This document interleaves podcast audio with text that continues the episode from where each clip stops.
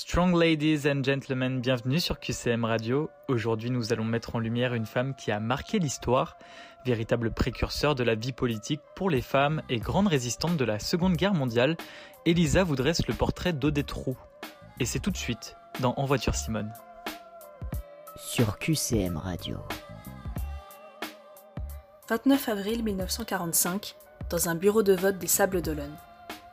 Odette Roux, 27 ans, fait campagne sur une liste de résistants communistes dans la ville vendéenne. C'est la première fois dans l'histoire de France que les femmes peuvent participer et voter librement. Élue à la majorité des voix, Odette devient la première femme maire du pays. Une nouvelle corde s'ajoute à l'arc de cette jeune femme au parcours hors du commun. Devenue institutrice à 19 ans, Odette s'intéresse de près à la politique. Sa route croise celle d'Alfred Roux, dit Fredo, enseignant comme elle. Une petite fille, Lynn, voit le jour en 1942. Odette et Alfred s'engagent tous les deux dans la résistance au début de la guerre. Instituteur le jour, résistant la nuit. Pour la protéger, Alfred refuse que l'écriture d'Odette apparaisse sur les tracts. Tout s'arrête brutalement au printemps 1943.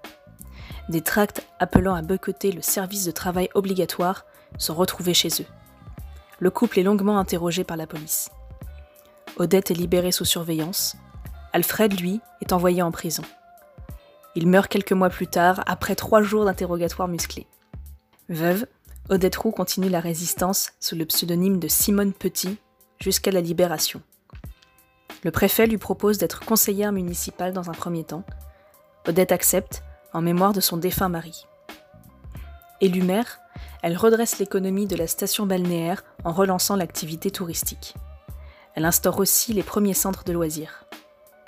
En 1947, à la fin de son mandat, Odette redevient institutrice tout en restant conseillère municipale. Elle est faite chevalier de la Légion d'honneur en 2009, au nom de toutes les femmes, déclare-t-elle.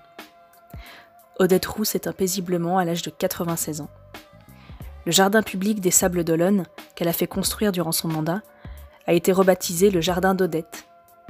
Il rend un hommage vibrant à une figure engagée pour la place des femmes en politique en voiture Simone. Sur QCM Radio.